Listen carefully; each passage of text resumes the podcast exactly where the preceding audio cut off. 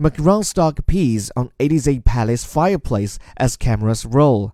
French President Emmanuel Macron's dog, Nemo, interrupted a meeting his master was having with members of his government when he urinated against a fireplace in the Elysee Palace.